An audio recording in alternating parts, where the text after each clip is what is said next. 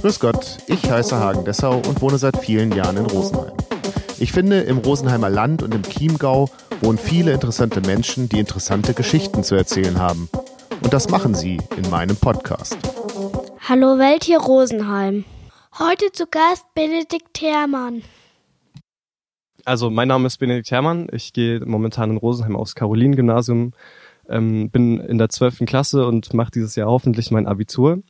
Und ähm, ich bin hier, weil ich oder weil ich ein bisschen was äh, von meinem Sport erzählen möchte. Ich bin letztes Jahr im Oktober ähm, Junioren-Weltmeister im Kickboxen Vollkontakt geworden. Und genau, ähm, vielleicht erstmal, wie ich überhaupt zu dem Sport kam oder wie ich überhaupt äh, in diese Kampfsport, äh, in dieses Metier kam. Also ich habe mit fünf Jahren angefangen, Judo zu machen, bin dann äh, ins Taekwondo übergestiegen mit acht, glaube ich, und ähm, habe das dann bis ich 13 war gemacht und äh, mit 13 bin ich dann äh, zum Kickboxen gewechselt. Das betreibe ich aktuell oder seit ich 13 bin in München bei Stekos Sportcenter. Und genau, das hat mir einfach am besten gefallen und das hat am besten zu mir gepasst, würde ich behaupten. Weil?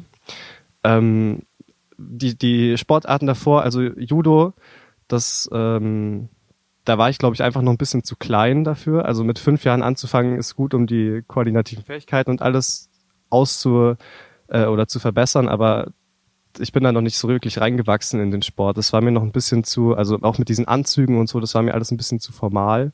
Da habe ich mich unwohl gefühlt als kleiner Junge sozusagen. Und im Taekwondo ist es so, dass man, das ist, es ist zwar ein Kontaktsportart, weil man äh, quasi versucht, sich zu treffen, aber da fehlt ein bisschen die Härte, die man beim Kickboxen dann hat sozusagen. Also beim Kickboxen, wenn man einen trifft, dann tut's auch weh. Das klingt jetzt ein bisschen grob, aber so ist es. Und das war im Taekwondo immer nicht so. Das war eher so artistisch ausgelegt, würde ich jetzt mal behaupten. Aber trotzdem nochmal ähm, da anfangen, ein bisschen das Ganze sortieren. Wo ist für dich die ähm, Faszination in dieser Art des Sports? Ähm, also generell die Faszination zum Kampfsport, die wurde mir eigentlich schon durch meine Eltern mitgegeben, muss ich sagen. Also ich habe auch äh, ganz früher mal Fußball gespielt und das hat mir auch viel Spaß gemacht. Aber ich bin irgendwie immer wieder zurück zu diesem Kampfsport gewechselt, weil weil ich da auf mich gestellt war. Also ich will jetzt nicht sagen, dass ich nicht äh, teamfähig bin, aber da war ich eben irgendwie auf mich gestellt und da hatte ich immer das Gefühl, dass ich mich da wirklich beweisen kann.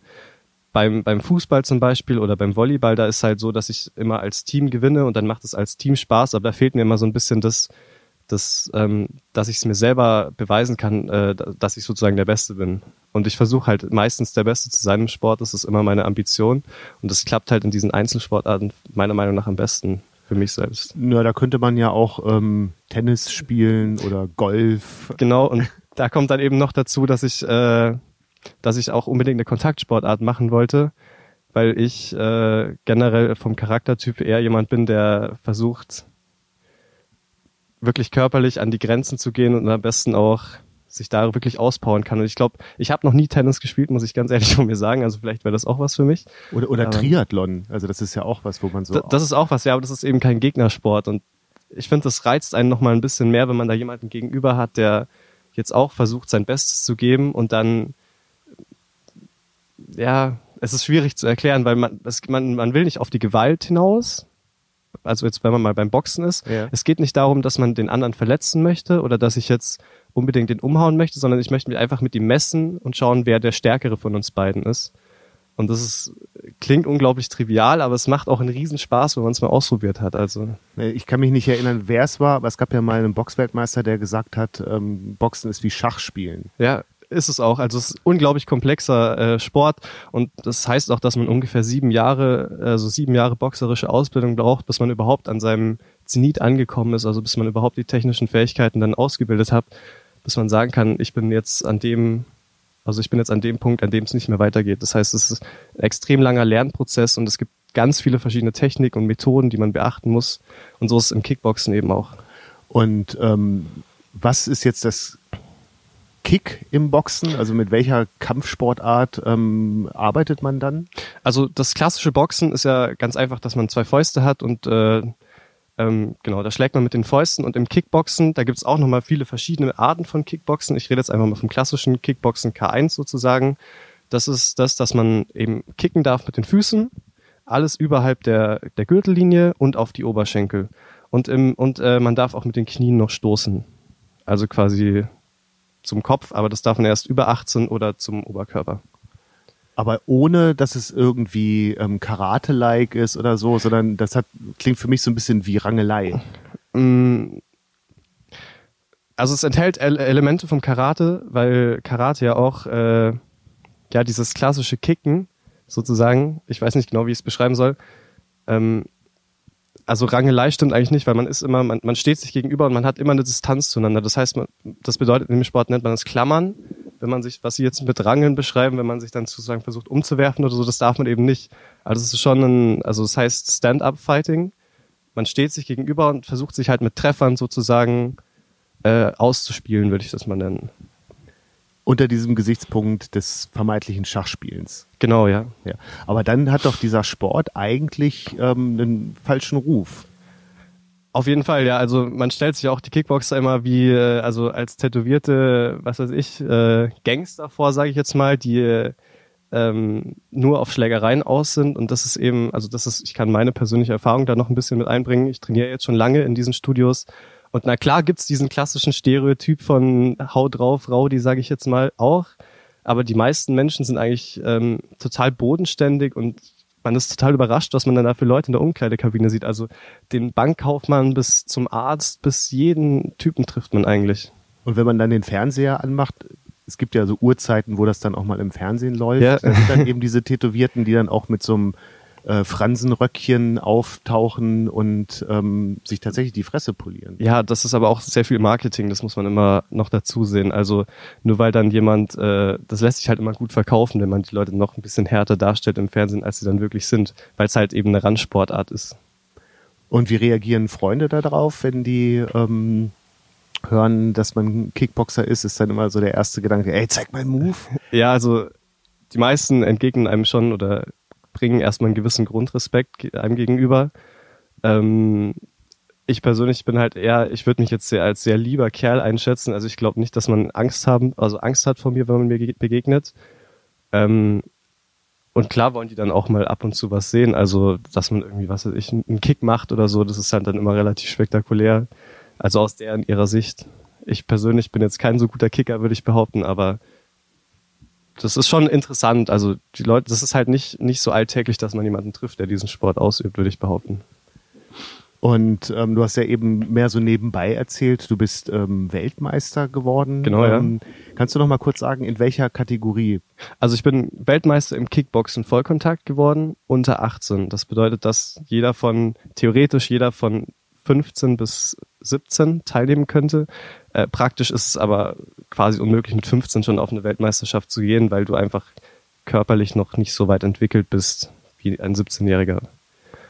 Und ähm, wie oder welchen Stellenwert hat so eine Weltmeisterschaft? Ähm, nimmt man die so mit, weil die jetzt irgendwie ähm, sich gerade ergibt oder ist das etwas, auf das man richtig äh, hinarbeitet, dass der Trainer sagt, Mensch, Benedikt, du bist so gut, in zwei Jahren kannst du bei, bei denen mitmachen und auch was reißen? Also das Ganze funktioniert so, dass es ein Punktesystem gibt, also ähnlich wie im Fußball.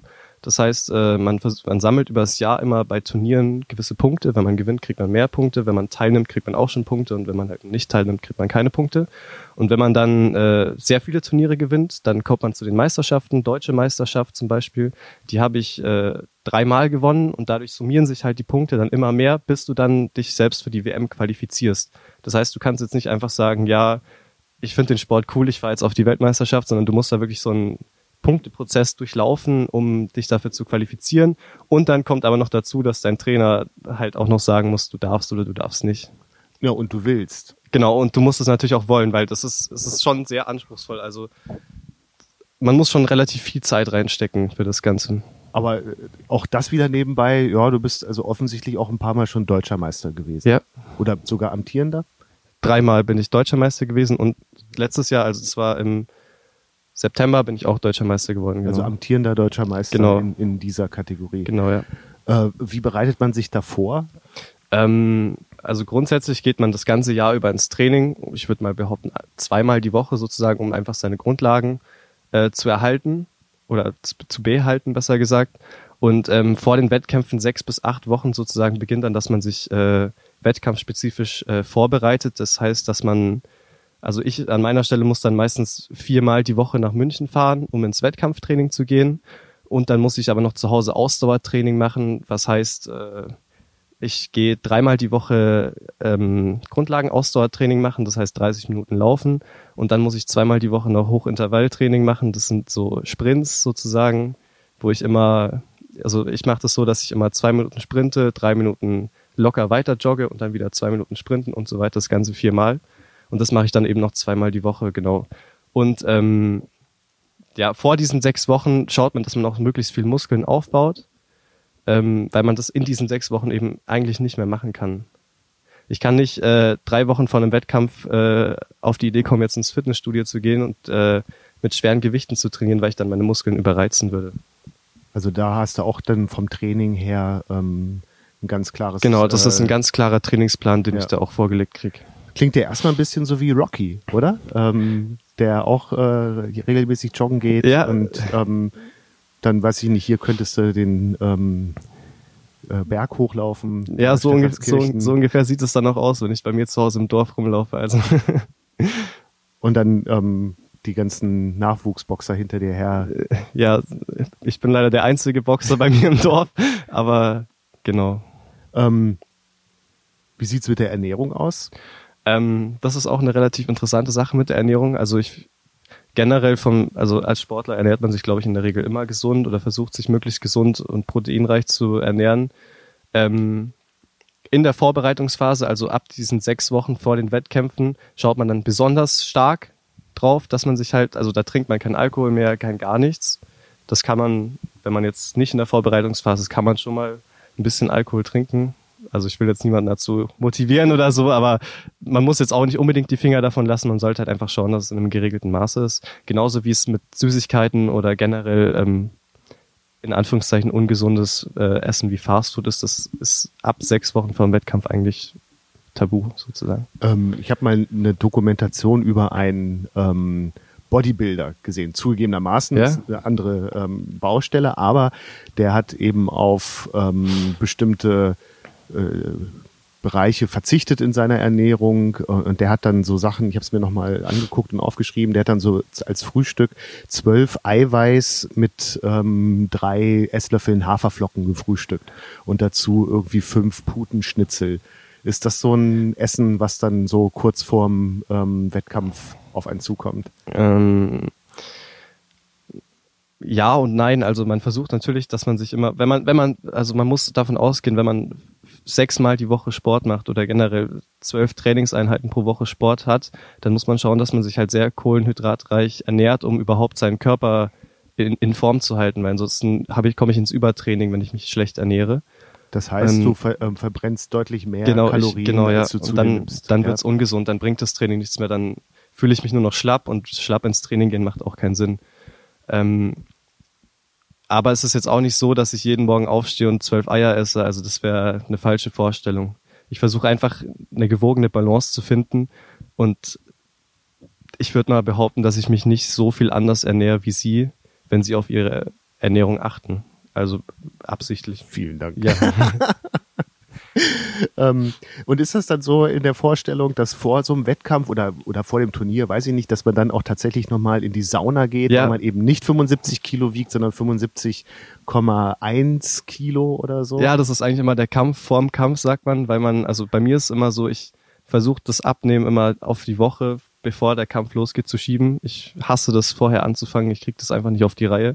Und dann schaue ich halt, dass ich die letzten drei, vier Tage vor dem, vor dem Wiegen sozusagen, bevor man gewogen wird, da nochmal richtig äh, Wasser aus meinem Körper rausschwitze und da esse ich dann auch keine Kohlenhydrate mehr, kein gar nichts. Da geht man auch nicht mehr wirklich ins Training, sondern man versucht einfach nur noch alles rauszuschwitzen und abzunehmen, so gut wie es geht, um dann seine Zielgewicht oder sein, seine Gewichtsklasse zu erreichen. Das heißt, ähm, man wird gewogen am Vorabend des ersten Kampfes oder? Genau, das ist immer unterschiedlich. Also bei manchen Turnieren wirst du in der Früh gewogen und musst dann nachmittags kämpfen.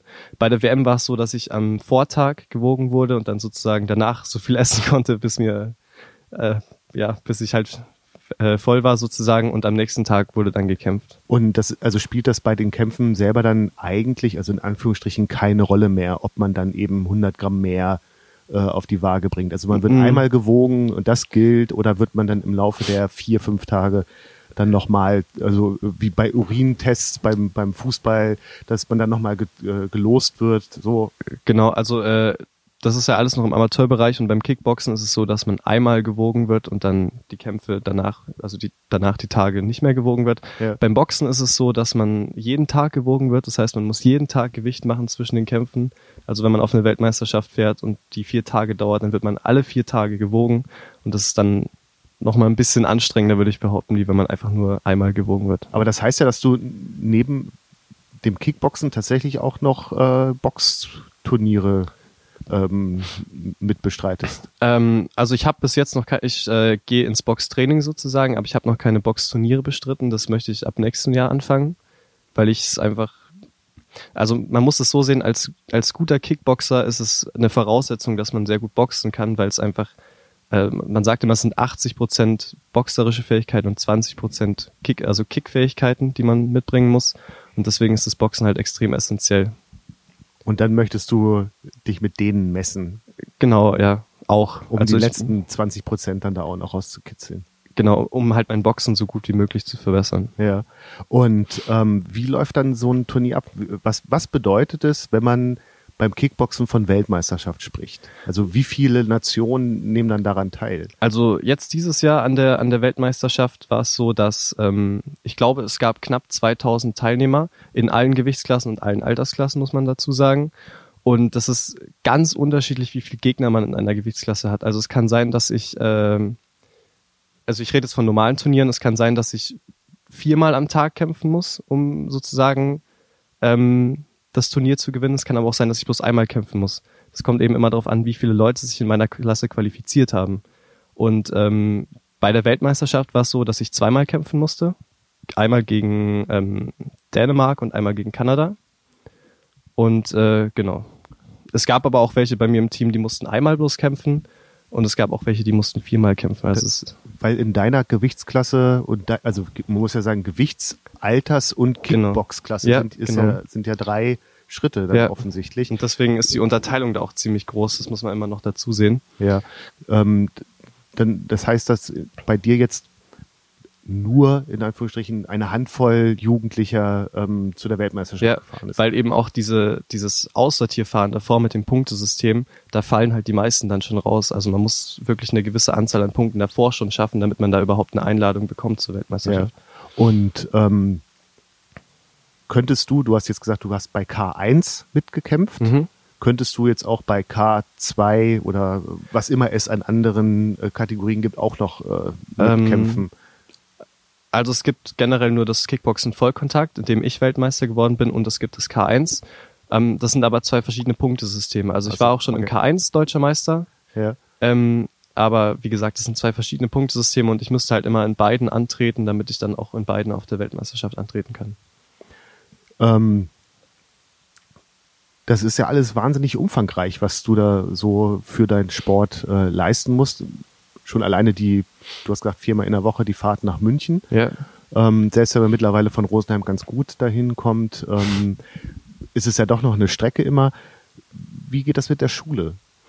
Ja, das ist eigentlich immer eine spannende Frage. Das ist momentan auch die wichtigste Frage, die ich mir selbst immer stellen muss. Ähm, ich versuche dann meistens das Lernen aufs Wochenende zu legen oder halt entweder vor oder nach dem Training. Meistens läuft es äh, darauf hinaus, dass ich es nach dem Training noch machen muss. Ähm, ich krieg's irgendwie gebacken. Ich könnte wahrscheinlich besser in der Schule sein, wenn ich den Sport nicht machen würde. Andererseits könnte ich halt auch nicht ohne den Sport mittlerweile. Also das ist so ein wichtiger Bestandteil meines Lebens geworden, dass ich ähm, dass es mir das halt einfach nicht wert ist. Und ähm, das bedeutet ja auch, dass die, diese Disziplin, von der du auch eingangs gesprochen hast, dir in diesem Bereich ja durchaus auch hilft. Ja, auf jeden Fall, ja. Also es hilft mir auch generell, mich selbst besser zu kontrollieren, weil ich, äh, also ich bin mit 13, 14 sozusagen schon in den Leistungssportbereich gegangen. Ähm, und davor habe ich es auch wirklich gemerkt, also bevor ich das gemacht habe, dass ich immer hüppelig war, ich war unruhig, weil ich mir halt, hat halt die Auslastung gefehlt sozusagen. Und die habe ich durch den Sport dann wieder bekommen. Also ähm, wem würdest du diese Art vom Sport dann empfehlen? grundsätzlich mal würde ich es jedem empfehlen, egal ob Jungen oder Mädchen, auch egal ob ob man sich selbst jetzt als ängstlicher Typ oder eher als Draufgänger einschätzt. Ich würde es jedem empfehlen, den Sport an sich zu machen, weil man muss immer unterscheiden, Kickboxen oder Boxen ähm, auf einem sportlichen Hobbyniveau ist was ganz anderes wie auf einem Wettkampfniveau. Auf einem Hobbyniveau kann ich es machen, ist eine super, äh, ist ein super Beispiel, um meine, einfach meine Fitness zu erhalten. Ich muss da auch nicht unbedingt jetzt mich mit jemandem in Anführungszeichen prügeln oder messen, sondern ich kann einfach mit einem Sandsack trainieren sozusagen. Das ist ein großer, schwerer Sack, auf den ich einhauen kann. Ähm, das würde ich generell jedem empfehlen, weil ich einfach dadurch meine Koordination und alles, meine Ausdauer super äh, trainieren kann. Und dann, ähm, wenn man wirklich jetzt äh, einen nächsten Schritt machen äh, will und sozusagen ins, ins in, in den Gegnersport gehen will, sozusagen beim Kickboxen, dann würde ich sagen, einfach ausprobieren und schauen, ob man dafür der Typ ist. Um dann, darüber haben wir noch gar nicht gesprochen, ähm, auch zu gucken, ob man mit Verletzungen zurechtkommt. Ähm, genau, das ist, das ist auch noch ein sehr interessantes Thema. Ähm, man glaubt ja immer, dass man, dass da sehr viele Verletzungen passieren, wenn man sich eben schlägt und tritt. Ich persönlich habe mich noch nie, also wirklich in meiner gesamten Sportlaufbahn, stark verletzt, würde ich behaupten. Ich sag mal, dass ein blaues Auge trägt man davon. Vielleicht trägt man auch mal einen verstauchten Fuß davon, aber ich habe mir noch nie irgendwas gebrochen. Ich habe mir noch nie die Nase gebrochen. Du hattest ein Trommelfell. Ja, ich hatte einen Trommelfellriss, aber das ist. Ich habe das nicht so als schwere Verletzung angesehen, weil wenn ich jetzt im Fußball mir das Kreuzband reiße, dann ist das für mich eine schwere Verletzung, dann falle ich lange aus. Aber wenn ich mir das Trommelfell anreiße, dann, ich weiß gar nicht mehr, wie lange das gedauert hat, ich glaube einen Monat, ja. Und dann war das wieder super. Also. Aber du hast auch selber gesagt, du hast Glück gehabt. Ja, klar, klar, es kann immer passieren, ja. dass ich mich verletze. Es kann auch passieren, dass ich mir den Arm breche oder dass ich mir das, dass mir das, dass ich mir den Kiefer breche oder so. Das kann immer passieren. Ja. Ich sage nur, dass, dass ich bis dahin oder bis jetzt Glück hatte und ich auch noch keinen gesehen habe, wirklich oder mit keinem trainiert habe, der dann so verletzt wurde. Äh, kämpft ihr mit Kopfschutz? Äh, ja, also im Amateurbereich kämpfen wir mit Kopfschutz, Schienbeinschutz, Tiefschutz und Zahnschutz mhm. und im Profibereich äh, dann nur noch mit Tiefschutz und Zahnschutz. Und ähm, du sagst, blaues Auge hat es schon mal gegeben. Ja. Ähm, sicherlich auch so Verspannungen oder so, die ein bisschen ein paar Tage gehalten haben. Fragt man sich dann, ey, ist es das jetzt echt wert, dass ich mir das antue? Ich bin mhm. jetzt 17. Also ich glaube, man gewöhnt sich wirklich dran und irgendwie baut man auch so eine gewisse Grundhärte auf irgendwann, also nach ein paar Monaten Training, dass man das gar nicht mehr so wahrnimmt wie am Anfang. Also ich weiß noch am Anfang, als ich das erste Mal ins Training gegangen bin und das erste Mal mit jemandem trainiert habe, da dachte ich mir, ey, das macht keinen Spaß. Aber ich bin dann irgendwie dran geblieben und das ist dann gar nicht mehr so schlimm, wie man sich am Anfang vorgestellt hat. Oder wie es am Anfang für einen war. Also wenn man auch seinen Körper besser kennt. Genau, ja. Ähm, ich weiß gar nicht, ob ich das fragen darf. Ich mache das einfach mal. Ähm, wie ist es mit Doping? Ist das ein Thema? Mm. Also ist ja etwas, was man eben auch liest, dass ja. gerade auch im Amateurbereich es immer welche gibt, die sagen, Mensch, ähm, probier doch mal aus und so. Also ich persönlich glaube, dass Doping in jedem Sport, in jedem Leistungssport ein großes Thema ist. Ganz egal, ob das Tennis ist, ob das Leichtathletik ist, ob das Boxen ist, das kommt überall vor.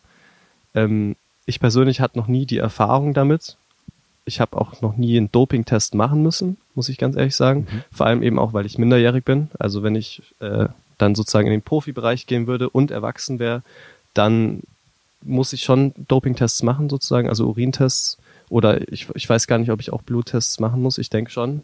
Also ähm, es ist auf jeden Fall ein Thema. Ich persönlich hatte aber noch nie jetzt Kontakt zu irgendwelchen Substanzen oder generell zu jemandem, der sich selbst dopt. Aber es ist in der Szene nicht ganz unbekannt. Also so als Grundrauschen. Ja, ich glaube, es schwingt überall mit. Ja. Du hast es eben schon gesagt, so die Profi-Geschichte. Äh, ist das, ist Kickboxen für dich etwas, ähm, von dem du sagst, boah, das würde ich gerne hauptberuflich machen? Mm also ich will es auf jeden Fall weitermachen. Ich kann nicht sagen, wie weit mein Weg da gehen wird, weil es kann auch sein, dass ich in fünf Jahren dann sage, mir reicht's, es macht keinen Spaß mehr. Äh, jetzt momentan würde ich sagen, ja, ich würde es gerne ähm, im Profibereich machen. Hauptberuflich ist es ein bisschen schwierig, weil man, man muss sehr viel erreichen, um das hauptberuflich machen zu können. Also es ist jetzt nicht so, dass ich in den Profibereich gehe und sofort ausgesorgt habe, sondern ich muss da auch erstmal mich unter Beweis stellen, also mich beweisen und sozusagen die Turniere gewinnen. Und dann später wenn man dann mal Profi-Europameister, Profi-Weltmeister ist sozusagen, dann kann man wirklich von hauptberuflich sprechen. Ja, aber, aber das, das, ist tatsächlich etwas, was ich gedacht habe, als ich mir das aufgeschrieben habe, dass man dann sofort äh, davon lebt. Und du sagst, das wird nicht funktionieren.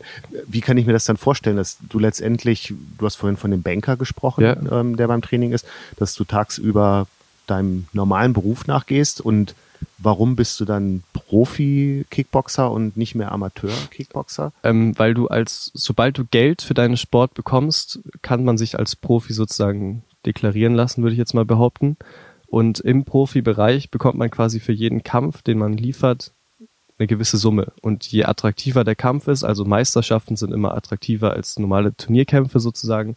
Und je höher die Meisterschaft ist, desto mehr Geld bekommt man, bis man dann eben zum Ultimo Weltmeister kommt und da dann am meisten Geld bekommt sozusagen. Aber wie gesagt, ähm, im Amateurbereich bekommt man nichts, also gar nichts, keinen Cent. Ja. Ich habe für meine Weltmeisterschaft keinen Cent bekommen. Wahrscheinlich noch draufgelegt. Wahrscheinlich, ja, ich habe wirklich noch draufgelegt. Ähm, und wenn ich jetzt sagen würde, gut, ich fange jetzt an äh, mit Profikämpfen, dann würde ich auch nicht viel bekommen. Also wenn ich mal schätzen müsste, dann würde ich vielleicht 300, 400 Euro für einen Kampf bekommen und das das lohnt sich nicht. Also da kann man nicht von hauptberuflich sprechen. Aber der Aufwand ist natürlich ähm, ähnlicher, also, also den man dann für einen Vollzeitkämpfer auch äh, aufbringen müsste. Mm, ja, auf jeden Fall. Also ich will jetzt nicht behaupten, dass es genauso viel ist, wie wenn ich mich auf eine Weltmeisterschaft vorbereite. Das ist schon nochmal was ein anderes Kaliber. Aber es ist auf jeden Fall ziemlich großer Zeitaufwand, den man reinsteckt. Ähm, was ich mir hier noch aufgeschrieben habe, du sagst ja, du bist viel im Training und, und hast ja auch gesagt, du hast so verschiedene ähm, Schwerpunkte. Mhm. Ähm, die Freibad-Saison steht ja bald vor der Tür. Ja. Was für Tipps kannst du denn ähm, uns geben, ähm, dass wir einigermaßen fit in die oder ähm, badehosentauglich in die Freibad-Saison gehen können? Also erstmal viel Wasser trinken, das ist eigentlich der wichtigste Tipp, den ich jedem, jedem geben kann äh, durch allein durchs Wasser trinken spart man sich so viele Kalorien ein am Tag, das ist unglaublich. Also wenn man sehr viel Saft trinkt oder viel, viel ähm, andere, also Cola zum Beispiel, einfach darauf verzichten und wirklich nur Wasser trinken und da verliert man wirklich schon viel Gewicht allein deswegen. Dann würde ich einfach so locker laufen gehen empfehlen. 30 Minuten, dreimal die Woche ist auch schon wirklich gut. Also da sieht man nach ich würde es mal behaupten, nach fünf Wochen sieht man auch schon, wie so langsam der Bauch weggeht, beziehungsweise die Bauchmuskeln kommen. Und dann kann natürlich jeder noch für sich zu Hause äh, Home-Workouts machen. Da kann man sich im Internet, da gibt's zig Millionen Anleitungen, was man da machen könnte. Kostet auch nichts, kann man sich auf YouTube Videos anschauen. Das würde ich empfehlen. Ich würde gar nicht empfehlen, dass man ins Fitnessstudio geht am Anfang, sondern einfach für sich selbst mal versucht, eine gewisse Sympathie zum Sport generell zu entwickeln. Das ist viel wichtiger, als dass ich mich da jetzt ins Fitnessstudio quäl und dann die ganzen aufgeblasenen Bodybuilder anschaue und mich demotiviere deswegen. Also einfach auf gesunde Ernährung achten, Wasser trinken und irgendwie versuchen, mich äh, sozusagen durchlaufen und durch einfach Grundfitnessübungen bisschen in Schwung zu bringen. Was sind deine Lieblingsfitnessübungen ähm, daheim? Mm, also ich mache am liebsten Explosivkrafttraining. Das äh, ist zum Beispiel mit Medizinbällen. Ich mache keine normalen Sit-ups, sondern ich habe dann einen 6 Kilo Medizinball oder das klingt sehr viel. Also vielleicht fängt man mit drei Kilo an und dann mache ich die Sit-ups so, dass ich nach hinten gehe und dabei den Medizinball über meinen Kopf drüber ähm, gegen die Wand werfe sozusagen, wieder fange und dann den Sit-up von vorne mache. Das macht mir eigentlich am meisten Spaß, weil ähm, genau, weil ich generell sehr gern explosives Training mache. Gut, also ich nehme an, die Verkaufszahlen von drei und sechs Kilo Medizinbällen wird nach oben schnellen. ich hoffe es. ähm, Kannst du deinen Titel eigentlich verteidigen? Ähm, ich könnte ihn wieder gewinnen sozusagen. Also es ist jedes Jahr so, dass die Weltmeisterschaft ist und man gewinnt. Also es ist nicht so, dass man, ähm, dass man, dass ich jetzt einen Gürtel habe, den ich nächstes Jahr verteidigen muss sozusagen, sondern ich habe jetzt diesen Status. Ich bin 2019 Weltmeister geworden und ich kann 2020 wieder Weltmeister werden oder eben nicht, wenn ich nicht teilnehme. Und, und vom Alter her? Äh, vom Alter her ist es jetzt so, dass ich in die Erwachsenenklasse gerutscht bin, weil ich eben jetzt äh, 18 werde. Und ähm, genau, ich müsste dann bei den Senioren sozusagen kämpfen. Das heißt, es ist nochmal ein bisschen anders. Eine Sache noch da auch zu, ähm, auf, ich habe ein Foto gesehen, da hast du so eine Art äh, Samurai-Schwert oder so in der ja. Hand. Das war, das war einfach nur ein Pokal sozusagen für die deutsche Meisterschaft. Da gab es anstatt von Pokalen diese Samurai-Schwerter. Also das Ist also kein Teil äh, Nein, des Kampfes, genau. sondern ähm, der Ehrerbietung Ja. quasi. Was bringt das Jahr 2020 für dich? erstmal hoffentlich das Abitur und dann hoffentlich einen Studienplatz. Und ähm, ja, den Sport habe ich jetzt erstmal stark zurückgeschraubt wegen des Abiturs. Und äh, also ich werde wahrscheinlich auch die WM 2020 nicht mitmachen können, Deswegen? eben weil mir äh, die ich kann die ganzen Turniere nicht mitmachen aufgrund äh, vom, vom von der Schule halt einfach. Und ähm, deswegen wird das Jahr 2020 nicht so viel für mich bringen wie das Jahr 2019 Zumindest sportlich. zumindest sportlich, ja. Ja. Äh, ansonsten 2021 geht's dann wieder richtig los mit der nächsten WM und also hoffentlich mit der nächsten WM, wenn alles gut läuft und da freue ich mich schon drauf. Dann wünsche ich dir dafür ganz viel Erfolg. Vielen, Vielen Dank, Dank. Benedikt Herrmann. Ja, vielen Dank. Das war Hallo Welt hier Rosenheim, Folge 11 mit Benedikt Herrmann, aufgenommen am 11.02.2020.